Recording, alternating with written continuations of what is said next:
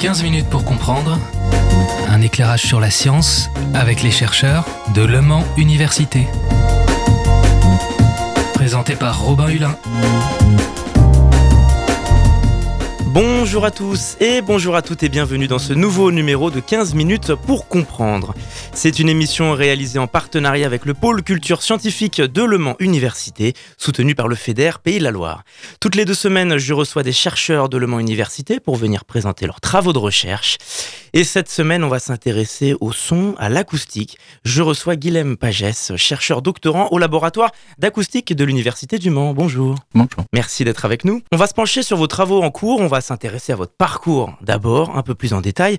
Vous avez fait la première partie de vos études à Montpellier. Oui. Alors déjà, dans quel domaine avez-vous travaillé avant l'acoustique? Euh, bah, du coup, à Mont- N'hésitez pas à vous rapprocher un peu plus du micro.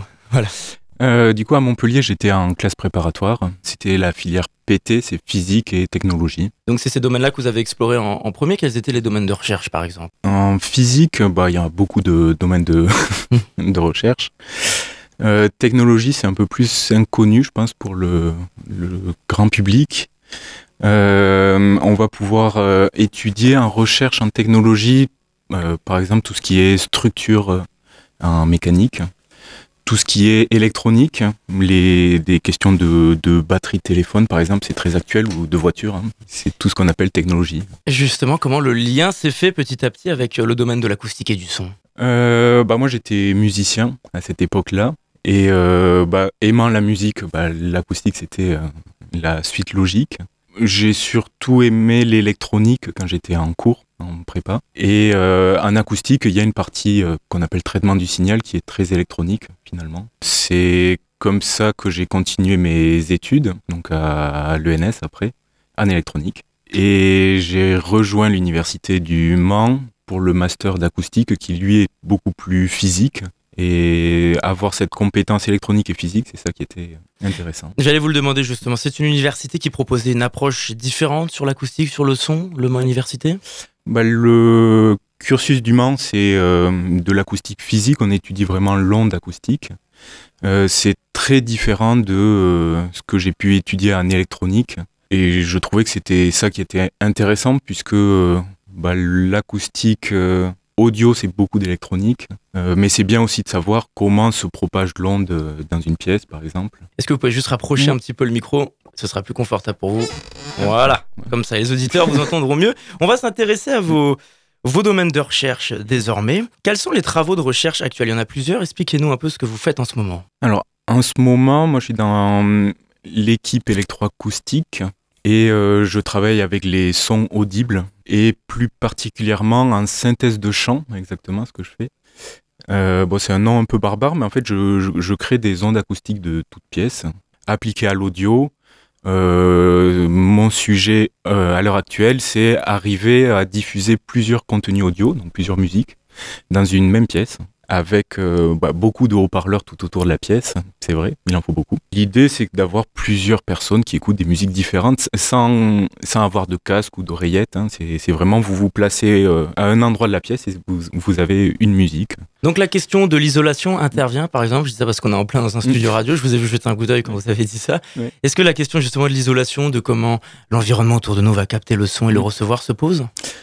Bah, c'est d'ailleurs le gros problème aujourd'hui, puisque moi, je fais euh, mes recherches en salle semi-anéchoïque. Donc, Mhm.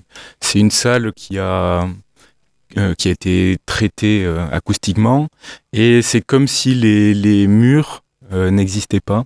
Donc c'est vrai que c'est assez contre-intuitif, mais en tout cas, le, le son ne revient pas des murs, il n'y a pas de réverbération, il n'y a, a pas d'écho, c'est vraiment un environnement neutre, et ça marche dans cette salle. Euh, mais dès qu'on met des vrais murs, ben en fait, ça marche pas du tout. Et c'est le gros problème aujourd'hui, puisque euh, bah, si on peut pas utiliser mon système dans une pièce euh, autre que semi-anéchoïque, c'est très restrictif. Hein, parce que pas Mm. beaucoup de gens ont ce genre de salle. Donc comment y remédier? Est-ce que le, le- entre guillemets, le progrès doit venir du son que vous devez réadapter différemment? Ou alors, ou alors de nous qui devons euh, mettre davantage d'isolation et s'adapter à, à ça? Bah, il y a deux choses. Euh, il y a le côté euh, grand public et euh, il y a des industriels hein, qui s'intéressent à mon système. pour eux, il faut que ce soit mon système et du coup mon son qui s'adapte aux salles. Hein. C'est pas aux utilisateurs à adapter leurs salles. Il y a eu des applications de d'algorithmes hein, que, que j'utilise en métrologie pour faire des mesures et ça, ce sont, bah, le laboratoire d'acoustique fait des mesures avec les mêmes algorithmes que moi. Et du coup, eux, ils peuvent se permettre d'avoir une salle semi-anéchoïque. Donc ça dépend de l'utilisateur, je dirais. De quelle manière on étudie le son? Est-ce que ça passe par des calculs, des algorithmes, comme vous avez dit? Comment est-ce que ça se passe? Bah, ça, dépend un peu du domaine de l'acoustique qu'on étudie, mais euh, euh, pour moi, la physique euh, relativement simple de propagation dans, l'air, la physique des salles aussi est très bien connue.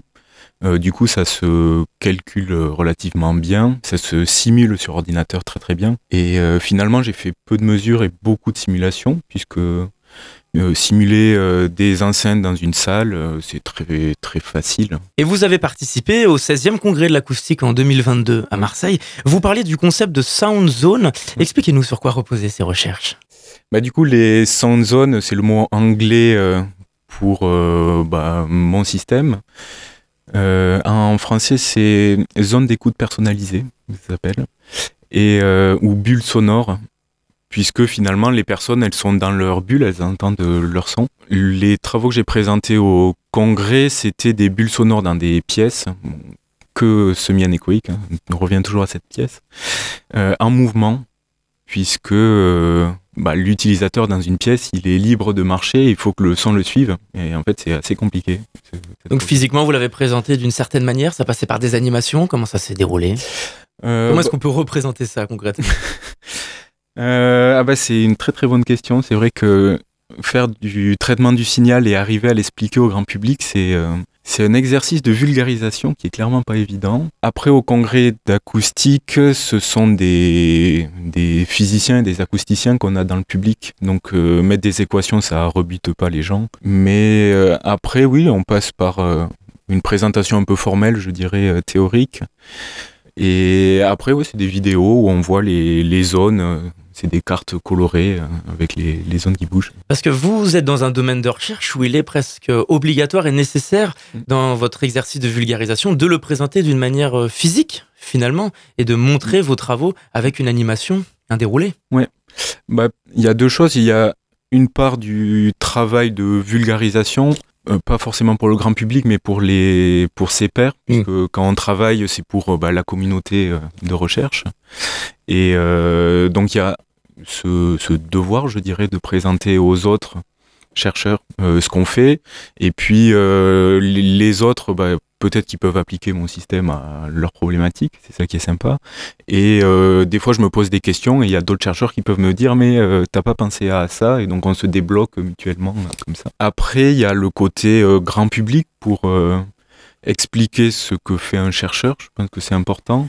Parce que pour expliquer au grand public, euh, je, vais vous poser une question qui sera peut-être juste pour vous, peut-être simple à expliquer. Comment est-ce qu'on définit finalement, à proprement parler, le terme de son et d'acoustique, hein, qui peut être très vaste hein euh, alors oui, c'est très très vaste. Après, l'acoustique, c'est euh, l'étude de l'onde acoustique, qui est une onde mécanique, et c'est différent de la lumière qui est onde électromagnétique. Euh, on peut restreindre l'acoustique à juste l'étude de l'onde mécanique. Après, euh, cette onde-là, elle peut se propager dans, euh, bah, dans l'air et on peut l'entendre. Donc ça, c'est mon domaine, les ondes audibles. mais les personnes qui vont travailler, par exemple, en contrôle non destructif sur des pièces métalliques, ben, en fait, c'est l'onde acoustique qui se propage dans, dans les matériaux. Donc c'est toujours et simplement l'étude, enfin simplement c'est juste cette onde-là particulière qu'on étudie. Finalement, euh, notre rapport au son évolue systématiquement par la musique notamment, qui évolue au fil des années. Notre rapport au son évolue aussi, notre rapport à l'écoute plutôt. Les casques, les écouteurs évoluent très vite. Selon vous, quel est le pourquoi est-ce que la recherche s'intéresse au son? Qu'est-ce qu'il y a à découvrir dans ce domaine? Bah déjà, il y a il y a des phénomènes physiques qu'on ne comprend pas. Mais, euh, et du coup, c'est pour ça que la recherche s'attache euh, à essayer de comprendre. Après, il y a aussi beaucoup de, d'applications industrielles. Euh, et donc, la recherche est florissante sur ce sujet, puisque la question du bruit, c'est d'actualité finalement. Les, les, gens, ils en ont marre du bruit. On a beaucoup de machines qui font beaucoup. On parle de, pollution sonore, même bah maintenant. Oui, c'est ça, voilà. Alors, qu'est-ce qu'on découvre encore dans le son? Vous avez dit qu'il y a des choses qu'on a du mal à expliquer encore. Comme, mm. est-ce que ça passe, vos recherches passent par la question de l'ouïe, par exemple, de notre, de l'oreille? Est-ce que c'est quelque chose de scientifique qu'on retrouve dans vos travaux? Alors moi j'étudie euh, pas du tout la perception. Euh, il y a, y a d'autres laboratoires hein, où ils étudient oui la question de comment l'homme entend ou d'ailleurs les, les animaux. Hein. Pour moi, non, j'ai jamais fait de perception. Et la conception des matériels audio, comme les casques, les écouteurs qui évoluent sans cesse, est-ce que c'est quelque chose sur lequel vous vous penchez également? Moi, pour le coup, c'est un système euh, de diffusion sonore euh, pour euh, plusieurs utilisateurs en même temps dans une pièce, sans utiliser de casque. Du coup, j'étudie pas comment oui. fonctionnent les casques. Et vous étudiez comment on peut. Alors, vous n'étudiez pas la perception, mais vous étudiez comment est-ce qu'on peut adapter les casques à notre époque et aux différentes découvertes qu'on fait sur le son, sur l'acoustique?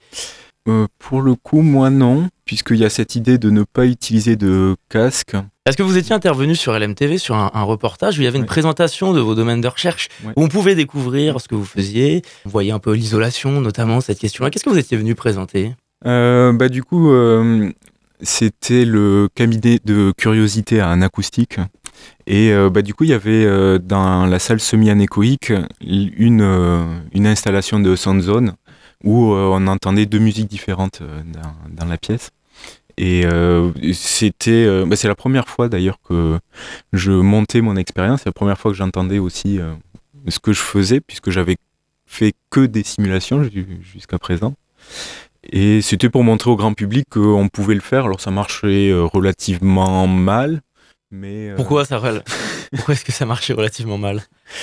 Euh, bah Parce que quand on était dans notre zone, on entendait malgré tout un peu la musique euh, de l'autre de l'autre zone. Je m'attendais à des performances plus importantes. En tout cas, moi, dans mes simulations, ça marchait mieux que dans la réalité. Donc finalement, ce sont ces exercices de vulgarisation qui vous permettent d'adapter vos recherches et d'observer ce qu'il faut encore améliorer. C'est ça.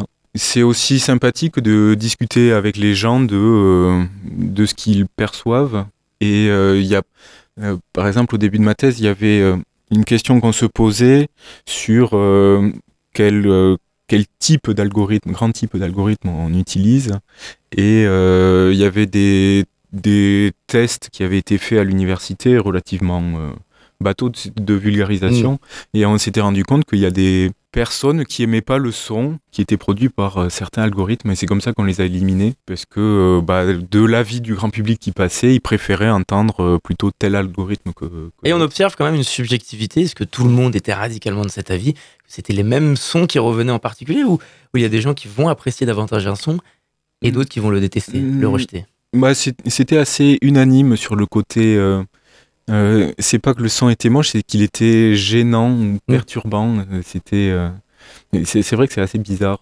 Est-ce que vous avez des travaux de recherche pour la suite si vous avez un agenda pour les semaines à venir et les mois à venir? Dans les mois à venir, bah, il faut que j'arrive à faire l'expérience avec les zones qui bougent, puisque je l'ai fait en simulation. Bah, il faut tester dans la vraie vie si ça marche. Et c'est assez compliqué puisque bah, on a les zones qui bougent et il faut mesurer en même temps la pression dans chaque zone.